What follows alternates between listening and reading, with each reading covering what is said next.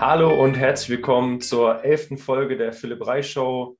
Heute zu Gast Annalena Grüne. Sie ist 20 Jahre jung, Perspektivspielerin im deutschen Beachvolleyball, trainiert am Olympiastützpunkt in Hamburg und spielt in der nächsten Saison mit Kira Walkenhorst. Ihre Ziele sind ganz klar die Olympischen Spiele. Herzlich willkommen, Anna. Moin. Ja, Anna, habe ich irgendwas vergessen in der Einleitung? Gibt es noch was zu dir zu sagen, was ich nicht gesagt habe? Nee, ich glaube, ich glaube erstmal nicht. Passt soweit. Cool. Ähm, du bist ja relativ neu am Stützpunkt in Hamburg. Ähm, und das hört sich für mich so ein bisschen so an wie Internat vielleicht, wenn man das so sagen kann. Ähm, ich hatte als erstes den Gedanken, alles voll durchstrukturiert, wenn man an so einem Stützpunkt ist und richtig ackern muss. Ähm, ich habe aber gar keinen Plan. Also vielleicht kannst du mich da mal mitnehmen, wie es so abläuft am, am, an einem Stützpunkt. Ja, also ich äh, war ja schon in Stuttgart am Stützpunkt ähm, und durfte da schon zwei Jahre trainieren und bin ja jetzt letztes Jahr im November quasi offiziell nach Hamburg gewechselt. Äh, ich glaube, man kann ja schon so ein bisschen mit Internatsfeeling vergleichen. Also jetzt gerade so in den jüngeren Jahren von 14 bis 17 oder so geht man ja auch noch zur Schule und äh, ist dann quasi wie in einem Internat, also in einem Wohnheim, quasi mit anderen Sportlern, äh, trainiert halt jeden Tag und hat halt Schule, ganz normal. Ähm, bei mir war das ein bisschen anders, weil ich quasi mein, mein Abi äh, an einer ganz normalen Schule in, in Hildesheim gemacht habe und danach erst zum Stützpunkt gewechselt bin und quasi direkt in eine eigene Wohnung gezogen bin. Ähm, das heißt, ich hatte jetzt nicht so richtig dieses Internatsfeeling. Ähm, aber ja, also auf jeden Fall ein Punkt so an den Stützpunkten. Und genau, in Hamburg habe ich jetzt zum Beispiel auch am Anfang erstmal im Wohnheim gewohnt, weil das mit der Wohnungssuche natürlich ein bisschen schwierig ist, auch in Hamburg. ähm, ja. Und genau, also habe quasi, ich weiß gar nicht, wie lange war ich da, ich glaube einen Monat insgesamt äh, auch in so einem Art Internat gelebt. Ähm, auch mit Trainern von mir zum Beispiel, die auch noch keine Wohnung hatten, äh, einfach so als Übergang. Ähm, genau, das hat auf jeden Fall sehr geholfen. Und ja, wie läuft das so ab am Stützpunkt? Also ich trainiere quasi zweimal am Tag, ähm, habe Balltraining ähm, einmal am Tag, meistens von Montag bis Samstags, plus drei Athletik-Krafteinheiten, plus nochmal zwei bis dreimal PNF wird das bei uns genannt, beziehungsweise EK, also eigen äh, ergänzende Körperkraft, glaube ich. Muss ich jetzt nochmal überlegen. Ähm, aber auf jeden Fall nochmal so ähm, Beweglichkeitstraining, Schrägstrich Stabi-Training nochmal. Das heißt also eigentlich ja zweimal am Tag auf jeden Fall Training. Es kommt noch dazu Physios, äh, also Physiothermine, ähm, Mentaltrainingstermine, Gespräche mit Trainern. Also die Woche ist dann schon gut gefüllt, plus ähm, dass ich halt nebenbei auch noch studiere so. Äh, kommt natürlich auch dazu. Genau.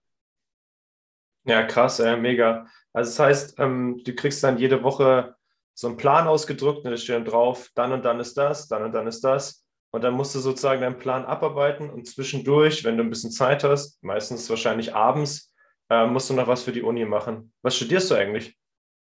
Äh, Sportwissenschaften Richtung Management. Ähm, also bei uns ist es halt so, dass wir quasi, in Stuttgart war es ein bisschen anders, da haben sich die Trainer viel an an unseren Alltag angepasst, weil, wie gesagt, halt auch viele Schule oder ja, studieren ähm, oder ähnliches. Deswegen haben wir da quasi so eine Excel-Tabelle geführt, wo jeder eintragen konnte, wer wann kann. Und danach haben sich die Trainer dann mit dem Training gerichtet. Das ist die eine Variante. Oder in Hamburg wird es halt so gemacht, ähm, du bekommst Trainingszeiten und dann bist du halt da, so ungefähr. Ähm, also ist halt dann so das Gegenteilige davon. Ähm, wo aber auch natürlich Hamburg dann ein bisschen ein Unterschied ist zu, zu Stuttgart, weil Stuttgart halt einfach dieser Nachwuchsstützpunkt war äh, und Hamburg natürlich schon ähm, ja, als zentraler Bereich vom Beachvolleyball eher in, in professionelleren Sport geht und natürlich da irgendwie vorausgesetzt wird, dass du Zeit hast für den Sport ähm, und dass du halt deine Zeit auch dafür halt nutzt. Ähm, und genau, dann kriege ich halt einen Trainingsplan für die Woche, weiß meine, meine Balltrainingszeiten, richte danach quasi mit meinem Athletiktrainer meine Kraftzeiten. Und dann strukturiere ich mir quasi die Woche so ein bisschen danach, wann kann ich Uni machen. Also meistens haben wir so Balltrainingszeiten im Bereich von 9 bis 12 irgendwie so. Ähm, das heißt, ich mache meistens irgendwie davor Uni und abends meistens noch. Ähm, genau, also man muss da schon relativ äh, selbst strukturiert sein und organisiert, was das dann angeht, damit man das dann irgendwie alles unter einen Hut bekommt. Okay, krass. Das heißt, wenn du sagst, du musst dann die Sachen mit deinem Athletiktrainer ähm, außerhalb besprechen, hast, ist der Athletiktrainer auch am Stützpunkt angestellt oder ähm, hast du, bist du so mit ihm connected? Nee, der ist auch vom Stützpunkt. Aber wir haben okay. quasi jetzt keine festen, feste Kraftzeiten, so in dem Sinne. Das richtet sich einfach ein bisschen mehr nach, nach dem Balltraining. Also wenn jetzt gesagt wird, hey, wir haben jetzt von neun bis elf Balltraining an Dienstag. Ähm, also wir wissen quasi die Tage, wir haben meistens Dienstag, Donnerstags und Samstags Krafttraining. Ähm, und dann richten sich die Zeiten so ein bisschen danach, wann wir Balltraining haben, weil wir halt diese fünf Stunden zwischen den Trainingseinheiten. Ähm, wir machen auch eigentlich also wir machen auf keinen Fall morgens Krafttraining, um dann nachmittags Balltraining zu machen. Also es wird schon darauf geachtet, dass du halt diese Pause hast, ähm, vor allen Dingen dann Balltraining am Vormittag, weil es halt einfach meistens auf die Beine geht, viele Sprünge sind oder sonstiges und dann das Krafttraining wirklich mit einem Abstand von vier bis sechs Stunden quasi dann am Nachmittag, dass du dann halt die Regenerationszeit so einhältst. Ne? Krass. Heftig. Ähm, ich hätte zum Beispiel gedacht, dass es dir noch viel krasser vorgegeben wird, wie das, wie das alles zu laufen hat. Aber es ist auch sehr interessant, dass man doch wenigstens ein bisschen das alles selber planen kann. Und ja. Findet dann dein Studium irgendwie an einer, an einer Fernhochschule statt? Weil, also einfach so mal zu einer Vorlesung gehen, das, das gibt es ja nicht. Also unabhängig von Corona ist es ja eigentlich gar nicht möglich, oder? Ja, das stimmt. Also ich habe in Stuttgart quasi an der Präsenzuni studiert. Mhm. Ähm, der Vorteil war aber, dass Corona-Jahr war. Also ich habe quasi genau in, diesem, in der Corona-Zeit angefangen und mein Studiengang wurde komplett online äh, abgehalten. Und da habe ich dann so gemerkt, so ist eigentlich deutlich praktischer, als halt die ganze Zeit in die Uni zu fahren. Ähm, und jetzt habe ich quasi an eine Fernuni gewechselt, ähm, die es mir natürlich super leicht macht, halt neben dem Sport. Also muss sagen, da, ähm, also neben jetzt dem Leistungssport und dem Umfang, was wir jetzt gerade an Trainingspensum fahren, an der Präsenzuni zu studieren, ist eigentlich, kannst du vergessen. Also das ist gar nicht möglich, allein schon von den Trainingszeiten her, von anderen äh, Terminen, die du die ganze Zeit hast. Dann hast du ja auch irgendwie Seminare, wo du da sein musst oder ähm, ein Professor sagt so, oder vielleicht hast du auch eine WM, eine EM und musst dann irgendwie eine Klausur verschieben. Das ist halt einfach super nervig, wenn du da mit den, mit den Profs äh, quatschen musst. Ähm, vor allen Dingen, weil die Profs ja auch einfach sagen können, so, nee, also haben sie, haben sie Pech gehabt, so ungefähr. Ähm, ja. Und dann musst du halt gucken, wo du bleibst. Deswegen ist es an der Fernuni halt einfach super geil. Also du kannst dir einplanen, wann du anfängst, wie du wo die Klausuren schreibst. Also ich kann 365 Tage im Jahr meine Klausuren schreiben, äh, wo ich will, wann ich will. Und das ist schon, das ähm, hilft dann schon. Mega. Ja, ziemlich, klingt ziemlich cool und ziemlich ja, ich wollte jetzt erst sagen entspannt, aber entspannt ist es ja nicht, weil ich glaube, es ist schon eine ziemliche Leistung, wenn man irgendwie alles unter einen Hut bekommt. Ähm, jetzt verstehe ich dann aber nicht, wenn du sowieso noch studierst, wieso du auch ähm, bei der Bundeswehr irgendwie eine Grundausbildung gemacht hast. Das hatte ich nämlich mal bei einem Insta-Post gesehen ähm, und war schwer fasziniert, weil äh, der Punkt mir komplett neu war. Mhm.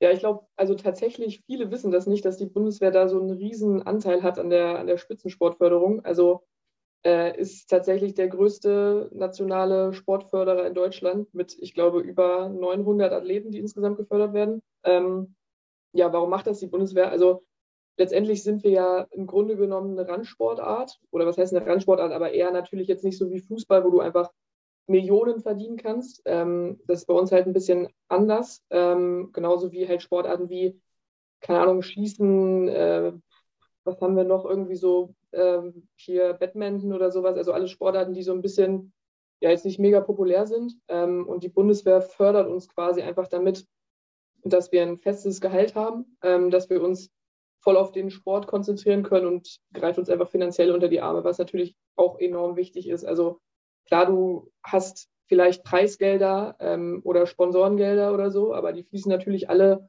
irgendwie in Turniere etc. rein, äh, Trainingslager, ähm, Training, was auch immer.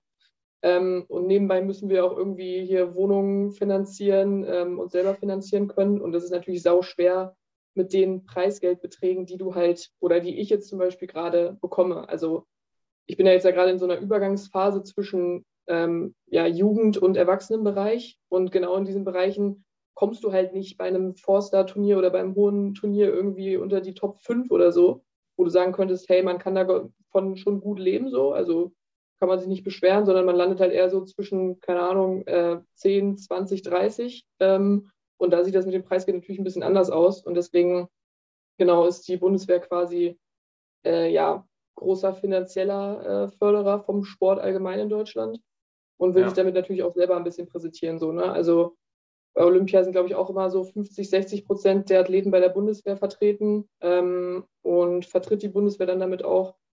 Genau, deswegen sind wir da, glaube ich, alle sehr dankbar für, dass wir ähm, die Möglichkeit bekommen, ähm, von der Bundeswehr gefördert zu werden und dafür quasi in Anführungsstrichen nur diese vier Wochen Grundausbildung machen, äh, was ja normalerweise drei bis sechs Monate sind, also deutlich verkürzt, deutlich angenehmer und entspannter bei uns alles. Ähm, genau. Ja, mega. Wie kommt man da rein bei der Bundeswehr? Hast du dich einfach beworben? Gab es da einen Aufnahmetest oder musst du bestimmte Kriterien erfüllen, zum Beispiel, was du gerade sagtest, dass du eben einer Randsportart angehören musst oder so? Also du musst auf jeden Fall, bei der Bundeswehr ist jetzt nicht so, du bewirbst dich da jetzt einfach so, sondern ähm, du wirst quasi vorgeschlagen von deinem Verband, also jetzt in dem Fall bei mir vom, vom Volleyballverband, vom DVV, ähm, mhm. die dir quasi eine gewisse Perspektive einfach zusprechen. Also die sagen, hey, hier die Annalena Grüne, die äh, sehen wir 2028 oder was auch immer bei Olympia. Ähm, und wir möchten, dass die gefördert wird. Ähm, und die Plätze werden quasi dann nach einem gewissen System vergeben. Also wie viele Plätze hat Beachvolleyball in der Bundeswehr? Ich weiß gar nicht. Ähm, um die 20 müssten es sein. Kommt halt auch mhm. immer so ein bisschen auf die, also wie erfolgreich ist die Sportart bei Olympia drauf an. Ähm, je erfolgreicher, desto mehr Bundeswehrplätze bekommst du letztendlich auch. Genau, und dann geht das halt danach, ähm, was quasi der Volleyballverband sagt. Also die Bundeswehr sagt dann, segnet das eigentlich nur ab, weil sie halt auf das vertrauen, was der, was der Verband sagt, so. Ähm, und dann wirst du quasi theoretisch ganz normal nochmal durchgecheckt. Also Gesundheit ist der Bundeswehr natürlich auch immer noch wichtig. Ähm, ich war dann auch in so einem äh, Assessment Center von der Bundeswehr in Stuttgart und musste da auch so ein ja, Gesundheitscheck-up machen ähm, und genau, wurde einmal ein bisschen durchgeprüft. Ähm, aber es sollte bei den Sportlern meistens eigentlich kein Problem darstellen, außer man ist verletzt oder so. Das ist dann natürlich blöd. Ähm, genau, und dann kommt man so dann äh, in die Bundeswehr und muss dann seine vierwöchige Grundausbildung noch machen. Ja. Krass.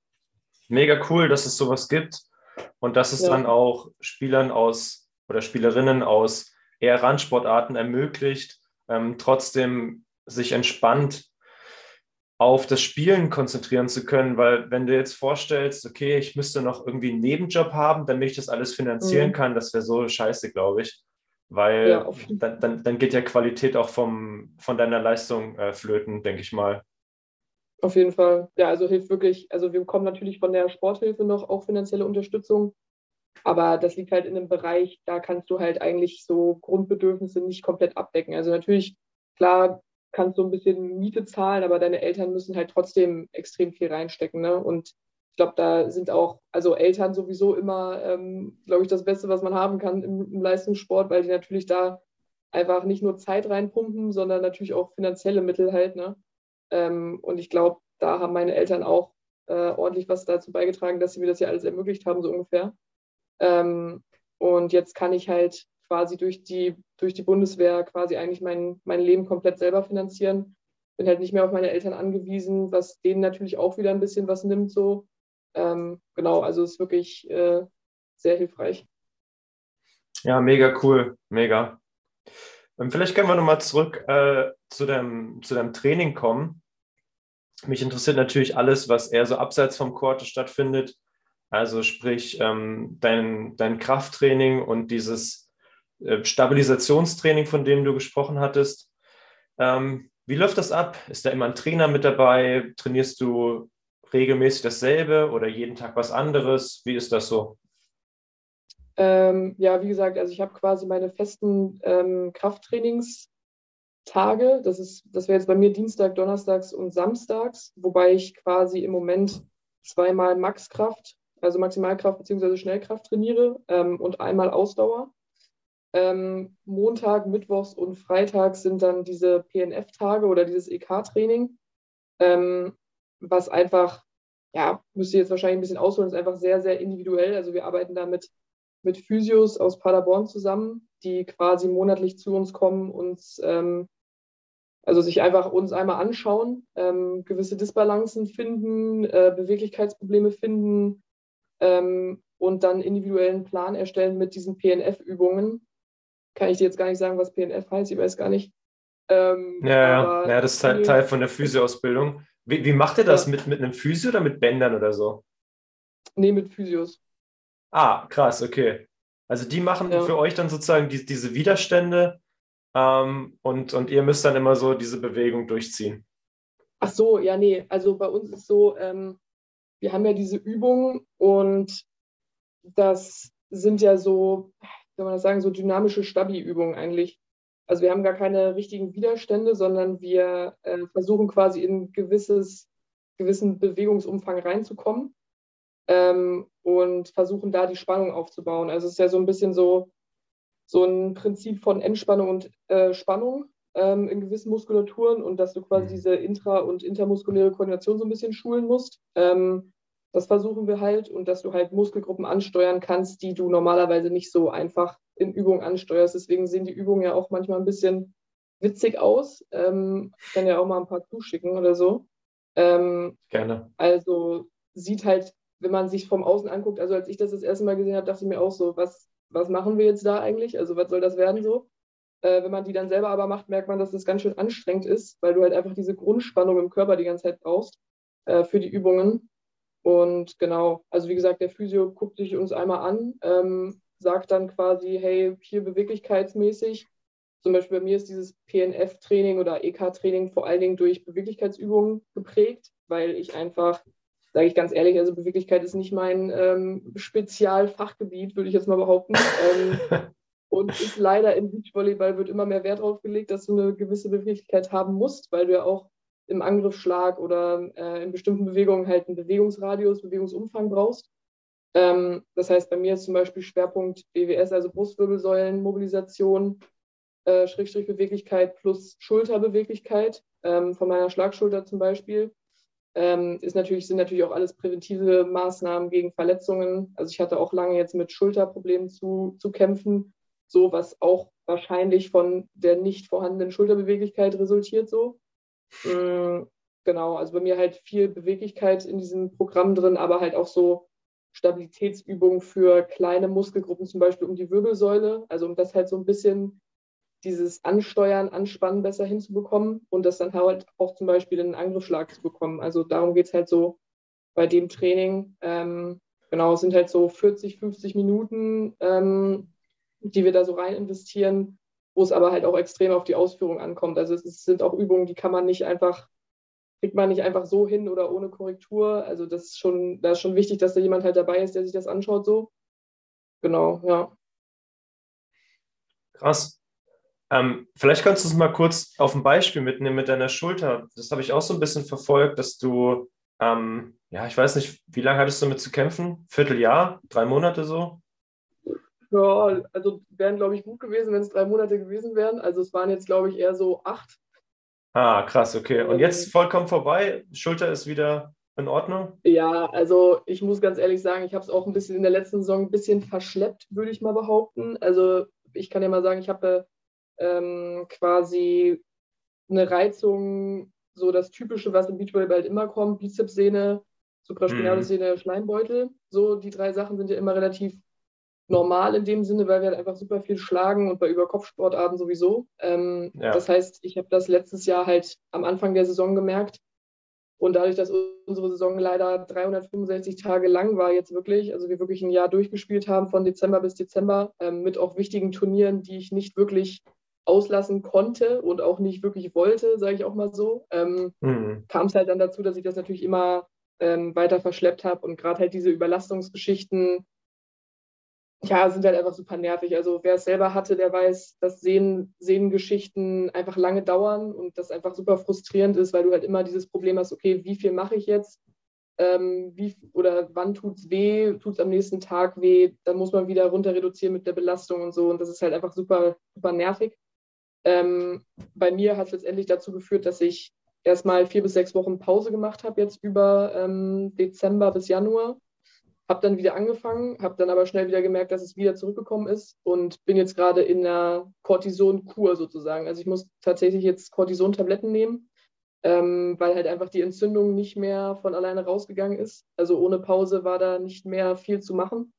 Vor allen Dingen, weil wir auch über den Zeitraum mit Physios, also ich war drei, vier Mal die Woche beim Physio, ähm, wo es dann so um Oberarm-Kopfzentrierung, Spannung aus dem aus Latissimus, die ganzen Schultermuskulaturen rausbekommen, ähm, halt einfach wieder die Schulter quasi in die Position zu bekommen, wo sie eigentlich stehen sollte, ne? weil wir natürlich durch dieses ganze Schlagen die Schulter und den Oberarmkopf so ein bisschen nach vorne ja, verschieben, was dann halt auch relativ schlecht ist dann für die Schulter so. Ähm, genau, aber jetzt war halt dann der Punkt letztendlich, wo man gesagt hat, okay, man hat quasi alles gemacht, also Schultermuskulatur auftrainieren ist ja auch immer so ein Ding, ne? weil die Schulter ja von so viel Muskulatur gehalten wird. Ähm, kann da auch mal sein, dass gewisse Muskeln nicht vernünftig arbeiten oder zu schwach sind. Ähm, dann halt, wie gesagt, dieses Beweglichkeitsthema und halt Physios, die, die halt den, die Schulter wieder zentrieren können oder wieder richtig einstellen können in dem Sinne.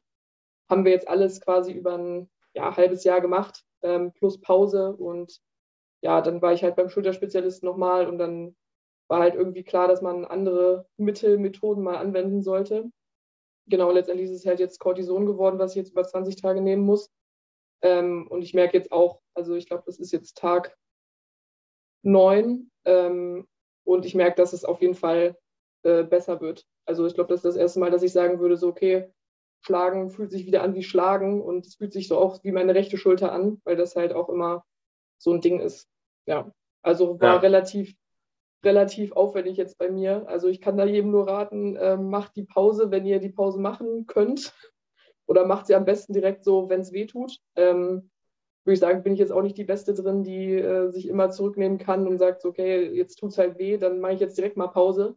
Sondern ich bin dann eher der Mensch, der dann sagt, okay, ja, es geht ja noch und dann trainiert man noch mal zwei Wochen weiter und dann ist es leider irgendwie schon, wird es dann natürlich immer schlimmer so. Also Pause machen, wenn es weh tut, ist auf jeden Fall eine Sache, die sehr wichtig ist. So. Ja, krass. Ähm, ich habe mich schon relativ viel mit, mit so Volleyball-Schultern beschäftigt und ähm, es ist immer eine ziemlich nervige Sache. Ich hatte es selber bestimmt zwei Jahre lang, dass ich da echt Probleme mit hatte.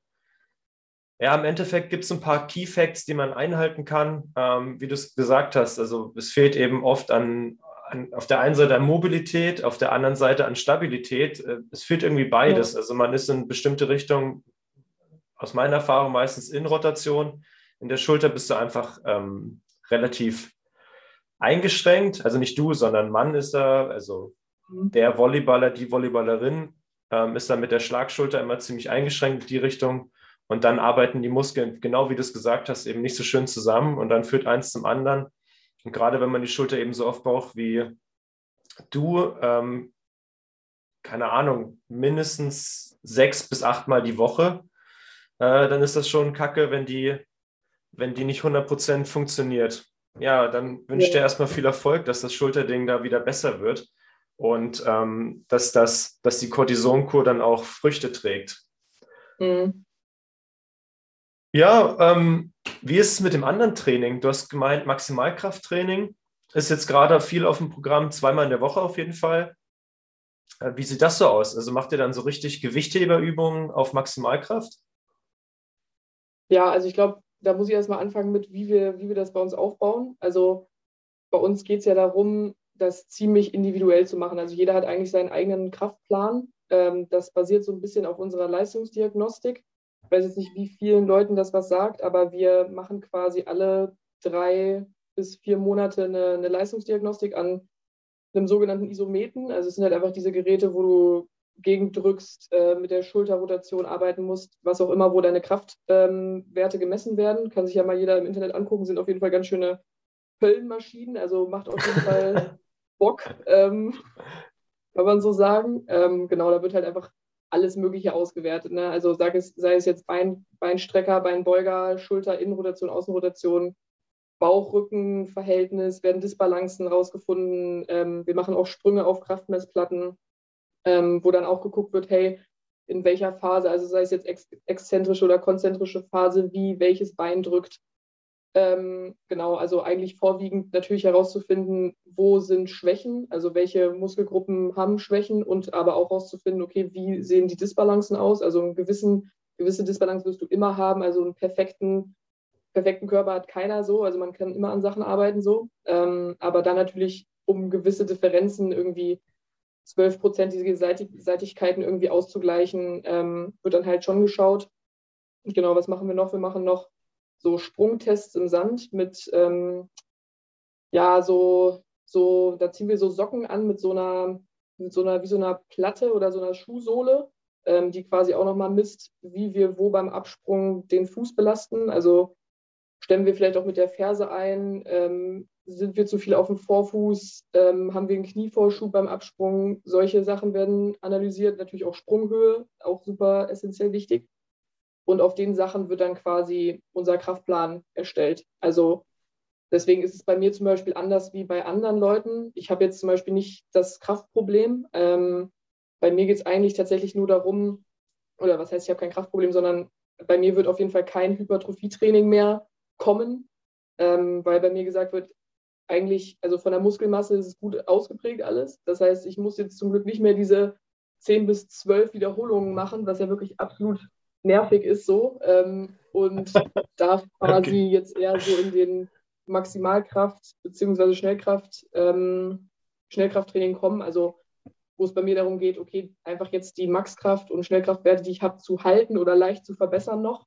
Aber bei mir geht es zum Beispiel nicht mehr darum, okay, du musst jetzt nochmal zwei bis drei Kilo Muskelmasse aufbauen oder du musst Fett abnehmen oder sonstige Sachen. Also das ist halt super individuell, bei jedem unterschiedlich. Also es gibt Leute, die müssen Muskeln aufbauen, es gibt Leute, keine Ahnung, die müssen in anderen Sachen irgendwie nochmal arbeiten. Und ich bin halt gerade, wie gesagt, in diesem Maximalkraftbereich, wo wir auch, ja, wo ich jetzt auch neue Ansätze kennenlerne. Also ich bin ja noch nicht so lange in Hamburg, ähm, habe ja viel in, in Stuttgart trainiert und in Stuttgart war viel diese klassischen Übungen halt. Ne? Also worauf wurde viel Wert gelegt? Aufs Reißen auf jeden Fall, also Reißkniebeuge allgemein, ähm, aufs Reißen, aufs Umsetzen, also diese ganzen technischen Übungen, die halt Schnellkraft und vor allen Dingen halt diese Hüft, ähm, explosive Hüftstreckung halt fördern, ähm, was ja natürlich im Beachvolleyball auch sehr wichtig ist.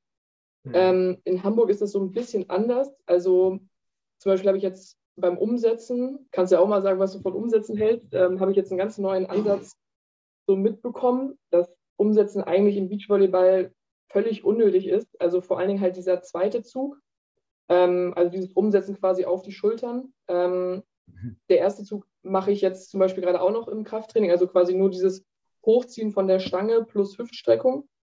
Ähm, aber zum mhm. Beispiel ist unser Krafttrainer der Meinung so, hey, also dieses Umsetzen auf die Schultern brauchst du halt im Beachvolleyball gar nicht. Also diese Bewegung hast du gar nicht.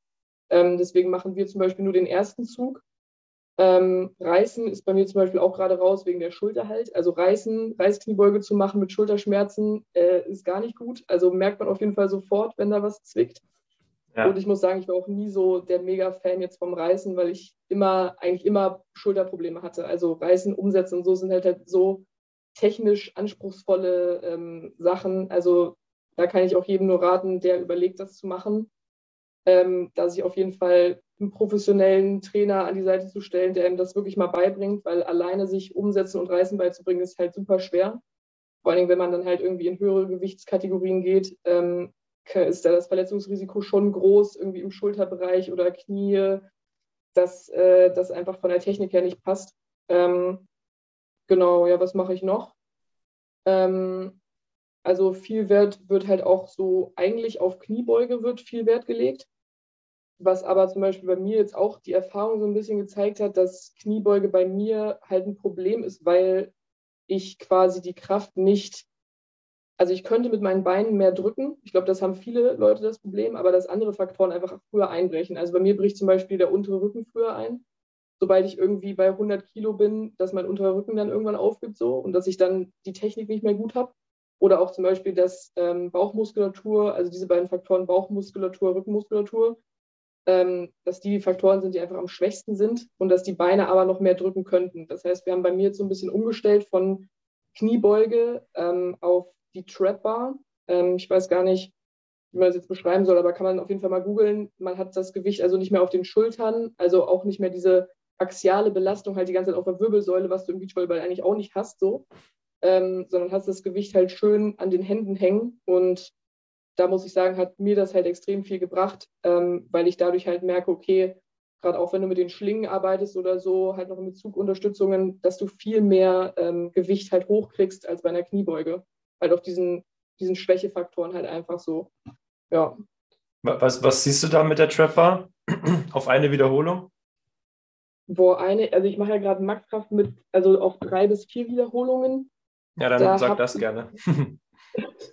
da habe ich jetzt ähm, bei der Trapper müssten es jetzt 110 oder 15 Kilo sein. Also ich glaube 115 Kilo. Ähm, genau, aber halt auch noch ein bisschen mehr fokussiert halt auf diese exzentrische Phase, also auf dieses Runtergehen. Ja. Also ein bisschen langsamer runter und quasi diese explosive Streckung hoch. Das ist gerade bei uns auch so ein bisschen ähm, so das Ding. Genau. Also halt eigentlich echt die klassischen Übungen, die wir halt machen, aber für mich jetzt so ein bisschen an, abgewandelt halt einfach so. Ne? Also weil ich halt, wie gesagt, das gemerkt habe, dass manche Übungen mir nicht gut tun oder das ja halt so für Schulterbereich oder so nicht so geil ist. Also da wird schon bei uns echt individuell gut drauf geachtet, dass wir da nicht ähm, ja, keine Probleme kriegen und das für uns halt die besten Übungen sind. Also es kann auch sein, für manche sind Kniebeugen vielleicht die geilste Übung. Dann kann man die auch gerne weitermachen. Für mich ist es halt jetzt mit der Trapper eigentlich die beste, beste Option, weil ich dadurch viel mehr Beinkraft umsetzen kann als bei einer Kniebeuge. Ja. Und natürlich, ja, was kommt bei uns noch dazu? Also wenn man jetzt sich Beachvolleyball anschaut, so, also es ist halt einfach eine Ganzkörpersportart. Also wir trainieren natürlich jetzt nicht nur Beine, sondern brauchst eine Rumpfstabilität, brauchst also ja, Beinkraft natürlich, ähm, also da kommen ja alle konditionellen Fähigkeiten, die man so hat, kommen ja beim Beachvolleyball dazu. Das heißt, unser Trainingsplan ist halt eigentlich darauf ausgelegt, dass dein ganzer Körper halt trainiert wird, so, ne? Also dass du überall stabil bist, ähm, jede Muskelgruppe mit einbezogen wird, dass man da nichts auslässt, so, ne? Ja, mega. ähm, cool, dass du es auch äh, beschrieben hast, dass bei den Kniebeugen, dass du da auch viel den unteren Rücken merkst oder ähm, vielleicht dein, dein Schwerpunkt ähm, schwächere Bauch- und Rückenmuskulatur, ähm, weil ja. dafür sind ja genau die Kniebeugen da, dass man eben auch ähm, den, den Rumpf trainiert. Und viele Leute denken, okay, ist völlig okay, wenn ich, wenn ich Kniebeugen mache, dann trainiere ich einfach die Beine. Ähm, aber ich kann mhm. ja auch Beine trainieren, wenn ich mich einfach ähm, auf diese auf diese Beinpresse setze. Aber es ist eben ein Riesenunterschied, ob du auf die Beinpresse gehst oder auf ähm, oder Kniebeugen mit, mit äh, Langhantel machst weil du ja bei der Langhantel-Kniebeuge eben so viel Rumpfstabilität brauchst und weil es genau das ist, was du auch ähm, dann im Beachvolleyball benötigst, dass du eben im Rumpf stabil bist, dass du dich aus dem Sand rausfeuerst ähm, über deine Beinkraft und oben dann trotzdem stabil sein kannst, wenn du zum Schlagen ansetzt. Und ähm, im, ich sag mal, im Amateurbereich ist es ja eigentlich noch gar nicht angekommen, dass generell Krafttraining wichtig ist. Und äh, dann mit Langhantel und so, was? Keine Ahnung, nee, lieber nicht. Ähm, aber schön an deinem Beispiel zu sehen, dass es auch, also dann gerade bei den Profis, eben wirklich viel gemacht wird und auch ähm, absolut seine Berechtigung hat. Cool. Ja, also ich glaube, Langhantel ist bei uns somit das wichtigste Element, was wir brauchen im Krafttraining. Also äh, so aus der alten Schule, sage ich jetzt mal, wird auch Reißen halt immer noch sehr viel genutzt, also oder Reißkniebeuge allgemein, weil, weil es halt einfach, ja, fördert halt Schulterbeweglichkeit, fördert Schulterstabilisation ähm, und halt auch Rumpfstabilität, Beweglichkeit im unteren Rücken und so weiter und so fort so. Ähm, aber wie gesagt, da muss man echt aufpassen mit, äh, wie Schultern, die Schultern da stehen, weil man sich da sonst dann auf Dauer sonst äh, irgendwie was reinziehen kann. Hm. Ja, ich glaube, dass das Reißen, ähm, dass ganz viel vorm Reißen kommen kann. Also, dass du halt äh, mhm. tausend Übungen machen kannst, die auch noch dann im, im Profibereich deutlich effektiver sind, als wenn man sein, als wenn man viel Zeit auf dieses ähm, Reißen verwendet. Und wie du sagst, also ich glaube, wenn man gesunde Schultern hat, ist das eben eine geile Möglichkeit, die Schultern eben noch gesünder zu halten oder ähm, ja. sie wirklich krass zu stabilisieren, weil du halt wirklich innerhalb von, von kürzester Zeit da ziemlich viel Gewicht drauf packst und das immer explosiv und dann immer so weit über Kopf, wenn der Hebel ja ziemlich lang ist, dann immer die Schultern stabilisieren müssen. Und ich glaube, jeder, der, der keine Schulterbeschwerden hat, ähm, kann das definitiv mal ausprobieren. Aber, und das ist eben genau der Punkt, ähm, viele, die jetzt auch wieder Beispiel aus dem Amateurbereich, die sehen dann einmal ein Video von, von ähm, einem Beachvolleyballer, Beachvolleyballerin, die das machen. Und dann wollen sie es unbedingt nachmachen, weil sie glauben, das ist jetzt das, was dran wäre. Aber ähm, ja. es kommen so viele Sachen vorher, zum Beispiel Kniebeuge, ähm, haben so viel mehr Sinn. Auch Bankdrücken hat potenziell ähm, ziemlich viel Sinn für Schulterstabilität und ähm, ist eben deutlich weniger aggressiv zu den Schultern als das Reißen. Also ja, also ich finde es ich persönlich finde es eigentlich keine schlechte Übung, aber eben, wie du es halt sagst, äh, nur dann, wenn es wirklich funktioniert und dann eher im Advanced-Bereich oder das kann man einmal kurz reinprogrammieren für zwei, drei Wochen oder von mir aus auch für vier Wochen, aber es ist nichts, was man irgendwie über, über Monate lang machen sollte, weil es da Platz wegnimmt für viel essentiellere Dinge, die, die deutlich wichtiger sind. Ja. Und das mit dem, ähm, mit dem Umsetzen, dass ihr dann nur den ersten Zug macht, ist natürlich ziemlich, ziemlich schlau. Finde ich auch ziemlich cool, weil du A, viel weniger Technik brauchst und ähm, ihr müsst euch ja nicht mit Technik beschäftigen. Es geht ja darum, dass ihr einfach nur stärker werdet. Und ähm, dieses äh, auf die Schultern ballern lassen, ähm, ja, erstens tut das ein bisschen weh. ähm, zweitens ist es wirklich nicht das, was man, was man braucht im Beachvolleyball.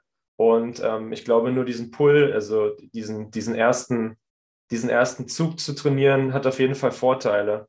Machst du es auch mit der Trapper ja. oder da mit der Langhantel? Nee, da mit der normalen Langhantel. Aber ähm, ja, also ich würde halt auch sagen, dass bei uns jetzt so der, der Unterschied zwischen Stuttgart und Hamburg, dass wir in Stuttgart halt viel mehr Wert darauf gesetzt haben, auf Technikausbildung oder halt okay auf dieses Umsetzen und Reißen, wir müssen das machen quasi. Ähm, und ich da aber auch noch gar nicht hinterfragt habe, so, hey, macht das eigentlich Sinn? Also wenn ich mir jetzt die Schultern die ganze Zeit, ähm, äh, wenn ich mir die Handel die ganze Zeit auf die Schultern haue, so, weil am Anfang muss ich auch sagen, also äh, hier meine Beweglichkeit in dem Bereich ist halt auch gar nicht gut. Das ist schon mal nicht so geil beim Umsetzen, weil du halt dann einfach das Problem hast, dass du es dir echt äh, ja ein bisschen auf die Schultern haust. Ähm, kann auch mal irgendwie zum Beispiel aufs Schlüsselbein kommen, auch super unangenehm. Ja, absolut. Ey, also, genau mein Problem auch. Schon, ja, da gibt es schon echt Stellen, die tun richtig weh, also tun unterschätzt weh dann auch und dann so zwei Wochen so ungefähr. Äh, also ich muss auch sagen, umsetzen am Anfang absolute, absolute Hassübung eigentlich von mir, weil ich immer wusste, okay, du musst darauf achten, Schulter nach vorne, dann musst du dich da unter die Handelstange fallen lassen und so. Also mhm. auch super anstrengend, dann bist du da erstmal an einem Punkt bist, wo du wirklich das trainierst, was du trainieren sollst, nämlich eigentlich ja, genau dauert halt gefühlt einfach ein halbes, dreiviertel Jahr, bis du die Technik halt vernünftig kannst, so, ne? Und da muss Absolut. man sich halt fragen, okay, macht das, ergibt das Sinn, dass wir gerade so viel Zeit daran investieren? Und jetzt in Hamburg wird halt so gesagt, so, ja Leute, also ganz ehrlich, scheiß drauf, wir machen einfach nur den ersten Zug, weil den Rest brauchst du halt sowieso nicht so, ne? Ja, ja, ja, genau richtig. Also, was heißt genau richtig? Ähm, ich, kann mich da, ich kann mich da nicht gut reinversetzen, aber äh, ich denke, es ist sicherlich auch nicht schlecht, wenn man ein bisschen versucht, Technik zu trainieren, aber ähm, ich bin auch eher der pragmatische Typ und ähm, die Entscheidung zu treffen, das Ding runterzubrechen auf genau die Kraftqualität, die du halt im Volleyball brauchst, ähm, ist super cool und ähm, super wichtig, weil du hast tausend andere Sachen im Kopf und du hast schon richtig gesagt, also bis du es schaffst, das zu trainieren, was du beim Clean oder bei diesem Umsetzen trainieren möchtest, ähm, das dauert erstmal ewig. Das dauert Monate, bis du die Technik so drauf hast, dass du wirklich ähm, deine Gesäßmuskulatur und deine hinteren Oberschenkel trainierst mit dieser explosiven Hüftstreckung. Ähm, und da macht es sicherlich total viel Sinn, das erstmal auf, auf einfache Sachen runterzubrechen. Ja. Ähm, wie sieht es aus mit, mit Ernährung, um, um mal das Thema zu wechseln? Ähm, habt ihr, seid ihr irgendwie also gibt es vom, vom Stützpunkt auch eine Küche? Kriegt ihr irgendwie Ernährungspläne oder ähm, ist das äh, Eigenorganisation? Mm, ich glaube, viele Leute denken, dass wir uns sehr gut ernähren. Hätte ich jetzt auch gedacht. Ich glaube, ja, ich glaube, dass viele Leute so denken, so, okay, ey, hier Leistungssport, egal welche Sportart, du ernährst dich gut. Aber ich glaube, dass das im Beachvolleyball noch nicht so richtig angekommen ist. Also ich bin auch ganz ehrlich, bei mir, ich habe keinen Ernährungsplan. Also ich achte, soll ich das sagen, dass es jetzt nicht so klingt, als würde ich gar nicht drauf achten, aber ähm, es ist halt so, ich habe erstmal grundsätzlich gar kein Problem mit meiner Ernährung. Also ich weiß nicht, ich ernähre mich halt einfach super stumpf auch. Ähm, also sehr kohlenhydratlastig, proteinlastig und ja, Obst, Gemüse, so die Grund, Grundbasis-Sachen. Ähm, Versuche natürlich darauf zu achten, ähm, mir nicht jeden Tag Süßigkeiten reinzustopfen, so ungefähr. Also ich habe schon, klar, wenn du jetzt halt mal Bock hast, dann isst du halt mal Süßigkeiten, aber ich bin schon eher so ein Mensch, der, keine Ahnung, vielleicht einmal in der Woche sich mal was gönnt so. Und ähm, aber jetzt, dass ich explizit sagen würde, ich habe jetzt einen Ernährungsplan oder ich zähle meine Kalorien oder so, also ich glaube, das ist im Beachvolleyball wirklich gar nicht der Fall. Ähm, ich glaube, dass in Deutschland schon mehr darauf geachtet wird auf Ernährung als bei anderen Nationen, ähm, weil man vielleicht auch Nationen hat, die, also keine Ahnung, ich würde jetzt schon behaupten, bei manchen Nationen sind vielleicht einfach so zwei, drei Kilo zu viel drauf, aber es ist halt einfach nicht wichtig im Beachvolleyball, dass du jetzt mega krank durchtrainiert bist. Also nehmen wir jetzt zum Beispiel mal Brasi Brasilianerinnen, die sind vielleicht manchmal, haben vielleicht ein bisschen mehr Fett so, aber sind trotzdem einfach kranke, gute Beachvolleyballerinnen, so von der Technik, vom Ballgefühl und so weiter. So. Ähm, in Deutschland wird da, glaube ich, schon mehr Wert drauf gelegt. Also jeder, der sich jetzt mal so Abwehrspielerinnen in Deutschland anguckt, das sind alles kranke Maschinen. Also äh, Laura ja. Ludwig, Laboureur, was auch immer, die laufen alle mit ihrem Sixpack rumgefühlt. Ähm, mhm. Da würde ich auch schon sagen, dass die schon drauf achten. Ähm, ja, aber ich glaube, Thema Ernährung bei mir halt, dadurch, dass ich da jetzt auch keine krassen Probleme habe, also mit, ja, sei es jetzt irgendwie irgendwelchen Unverträglichkeiten oder sonstigem, und ich mit meiner Ernährung eigentlich, so weit es geht, eigentlich gut zufrieden bin, außer dass bei mir halt der Unterschied ist, dass ich mich halt eher vegetarisch ernähre, also ich einfach Fleisch nicht mag tatsächlich, also tatsächlich den so Fleischgeschmack gar nicht mag und dadurch halt eher vegetarisch unterwegs bin, das aber halt gut versuche mit Proteinquellen halt auszugleichen. Also halt, keine Ahnung, natürlich viel Eier, aber halt auch, ich greife da schon auch auf Supplements so mit Proteinpulver zurück und so. Ne? Also gerade nach dem Krafttraining habe ich jetzt gemerkt, auch viel in Hamburg ähm, mit Proteinshakes äh, habe ich halt angefangen zu arbeiten, wo ich auch merke, dass das halt meine Regenerationsfähigkeit schon enorm steigert einfach. Also ähm, dass ich einen gewissen Anteil an Protein einfach brauche, um gut zu regenerieren und gut zu performen sozusagen. Aber das ist auch das Einzige, glaube ich, bis jetzt, auf was ich geachtet habe. Also ich nehme keine Omega-3-Fettsäurentabletten, ich nehme keine Eisentabletten, ich nehme nichts sonst, also nichts Sonstiges. Ähm, wo aber auch, glaube ich, jeder selber muss äh, oder wissen muss, so was braucht er oder sie. Ne? Also man kann ja auch heutzutage tausend Tests machen mit, okay, wie sieht mein Eisenspiegel aus oder habe ich Eisenmangel oder so. Ähm, und gewisse andere Tests auch. Und wenn da halt rauskommt, hey, hier, du hast vielleicht ein bisschen wenig davon, dann kann man dann natürlich schon irgendwie nochmal so zwei, drei Prozent rausholen. Aber ich glaube, das Thema Ernährung, wie gesagt, ähm, bei uns in der Sportart jetzt nicht so mega essentiell ist, weil du halt einfach nicht dieses, du musst nicht einen gewissen Gewichtswert haben oder sonstiges und es ist halt super individuell halt einfach, ne? Krass, ey. Also ich hätte, zum, ich hätte schon gedacht, dass ihr da auch regelmäßig ähm, irgendwie euer Blut checken lasst ähm, und dementsprechend auch äh, Supplements angepasst werden und so. Ähm, weil in Mai, also ich hätte jetzt gedacht, ähm, in meiner Bubble, äh, dass das eben eher essentiell ist. Ähm, damit möchte ich auch nicht sagen, dass es schlecht ist. Einfach nur, ich dachte, es wäre ein bisschen essentieller, ähm, insbesondere ähm, für, für euch. Und ähm, wie du es eben schon sagtest, also wenn man sich eben die, die, die Profispielerinnen anschaut, ähm, die schon jetzt immer mehr äh, zu Biestern werden, das schon krass, okay, nicht, nicht schlecht. Bisschen mein Weltbild jetzt zerstört.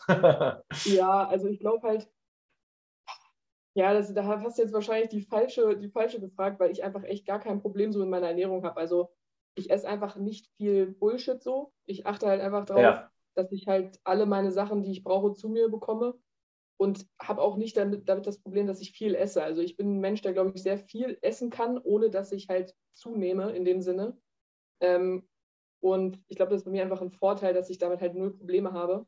Aber es gibt auch Spielerinnen, wo ich weiß, die nehmen viel mehr Supplements als ich. Also es gibt auch mhm. Spielerinnen, die nehmen kofferweise gefühlt Tabletten mit so ähm, und futtern die sich so rein.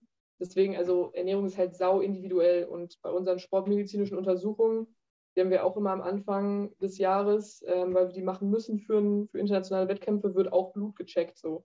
Ähm, das auf jeden Fall. Und dann wird natürlich auch geschaut, so, hm, vielleicht ist da ein oder sind da ein, zwei Werte, die vielleicht nicht so passen und dann kann man das natürlich anpassen. Aber solange du halt keine Probleme hast ähm, und das natürlich heutzutage immer mehr ein Trend wird, okay, hey, ich habe jetzt hier meine 50 ähm, Vitamintabletten im Schrank und muss mir davon jeden Tag eine reinpfeifen, so. Also es ist halt auch ein Trend, der halt so ein bisschen, weiß nicht, äh, übertrieben ist, so, ne? Also ja. klar, man kann mal hier und da vielleicht mal eine Tablette nehmen, aber wenn du dich normal ernährst, brauchst du dir halt keine, keine 1000 äh, Supplements so reinhauen, ne? Ja, es muss halt, es muss halt Sinn ergeben, ne? es muss angepasst ja. sein. Ähm, wie du sagtest, ähm, es muss halt untersucht werden und wenn es einen Mangel gibt, fährt man sich das rein. Ähm, wie du, wie du es auch sagtest, äh, viel wichtiger ist einfach, den, den Schrott erstmal wegzulassen. Dann muss man auch nicht mit, mit bestimmten anderen Sachen gegensteuern.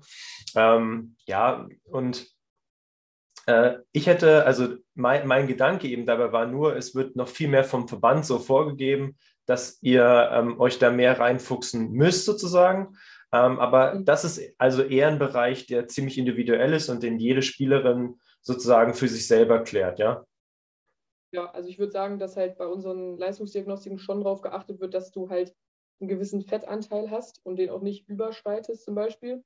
Ja. Ich glaube, bei uns ist so Richtwert, ich meine so, muss ich jetzt auch nichts Falsches sagen, aber so 17 Prozent Körperfett würde ich jetzt ja, sagen. Ja, klingt logisch auf jeden Fall. 17 Prozent ist, ja. Genau, sollte man haben. Also zum Beispiel, ich bin jetzt bei 11. Also ich habe damit halt ich habe damit halt wirklich kein Problem so und muss da. Deswegen sage ich ja, also ich könnte, ich esse halt einfach super viel Kohlenhydrate. Also ich sag mal so, wenn sich jemand vielleicht so wie ich ernähren würde, der wäre wahrscheinlich in drei Wochen halt, hätte einen Körperfettanteil von 25 Prozent so. Aber da ist halt, wie gesagt, ist halt so individuell und ich habe da halt einfach so einen Weg für mich gefunden, wo ich sage, so, ich halte halt einfach diese 11 Prozent und wenn ich wahrscheinlich jetzt Bock hätte und mir einen Ernährungsplan machen würde, dann würde ich auch unter 10 Prozent sein. Aber letztendlich also ich brauche es halt nicht und es ist mir auch ehrlich gesagt so anstrengend. Also ich habe auch gar keinen Bock, äh, Kalorien zu zählen und abzumessen und den ganzen Quatsch so. Also das ist schon, kann schon wichtig sein, wenn du wirklich Fett abbauen willst oder vielleicht auch mal darauf zu achten, wie viel Protein, so einfach mal eine Woche darauf zu achten, okay, was esse ich eigentlich wirklich? Dafür macht es schon Sinn. Aber jetzt, dass ich sagen würde, ich brauche das jetzt unbedingt so. Ja, verstehe, verstehe. Also die, die wichtigsten Basics hältst du so ein Ne? Also, ja. und für, für dein Aktivitätslevel ist ja hoher Kohlenhydratanteil auch ähm, mehr als schlau. Also, das heißt, du, du deckst deine Kohlenhydrate, deckst deine Proteine, ähm, du lässt bei der Untersuchung gucken, dass es dir an nichts mangelt und der Erfolg gibt dir recht. Also 11% Körperfett ähm, für eine Frau, auch für eine sportliche Frau, ähm, ist schon ziemlich, also ziemlich gut. Also keine Ahnung, was Laura hat, die hat ja irgendwie ein 10-Pack oder so, aber du bist ja da auch in der, in der Nähe auf jeden Fall. Ähm, von daher ähm, sind 11 Prozent äh, ziemlich, ziemlich krass und viel weiter drunter bra also braucht man ja auch nicht sein. Ähm, genau. Ich weiß gar nicht, wo, der, wo, wo sozusagen der, der untere Grenzwert ist bei Frauen, ähm, wo man sagt, okay, ab jetzt ist es schon eher kritisch. Hm, aber ich denke, du bist da extrem gut dabei. Also wie viele Männer würden sich 11 äh, Prozent Körperfett wünschen? Und ähm, die, die, Richtwerte bei Männern sind ja mindestens, ähm, ich kenne mich jetzt nicht perfekt aus, aber so um die 5% weniger haben wir äh, Richtwerte bei Männern. Also ich weiß nicht, ob, ob du dich auch da mit den Diagnostiken von den Männern auskennst. Da ist wahrscheinlich dann die Obergrenze, Obergrenze sowas wie 13% äh, Körperfett, die man nur haben darf oder so, denke ich mal. Ja, also ich glaube halt, also ganz ehrlich, bei den Herren an unserem Stützpunkt, die sind alle so groß und sind alle so dünn. Ähm, die haben, also ich hatte, also das ist unmöglich, dass die, ich glaube, die haben alle unter 10. Also ich würde behaupten, ja, okay. es hat keiner ähm, über 10, weil einfach die Proportionen halt einfach so, ne, äh, sind mhm. einfach groß und dünn. Ähm, und ja, also ich, ich weiß gar nicht, wie bei den Männern es ist. Ich würde jetzt behaupten, bei den Frauen geht es schon so ab, ab 6, 7, glaube ich, sollte man schon mal gucken irgendwie. Bei den Herren mhm. ist ja schon, also kann man ja schon deutlich weiter runtergehen, aber ich glaube auch bei 4, 4 Prozent ist schon, sollte man vielleicht mal schauen, dass man ein bisschen was draufkriegt. So. Ja, 4, 4 Prozent ist dann Schluss. Da siehst du, also äh, da, da siehst du wirklich alles und dann musst du dir auch Gedanken machen, ob ab dann auch dein Körper noch 100% gut funktioniert. Ähm, ja, genau. Aber cool, mega. Ähm, interessant, dass es äh, individuell ist, aber auch cool. Es gibt mehr Möglichkeiten, sich dann entsprechend ähm, selbstständig eben äh, die Zeit dafür zu nehmen oder eben nicht. Ähm, oder ja. seinen Fokus eben für andere Sachen äh, zu verwenden.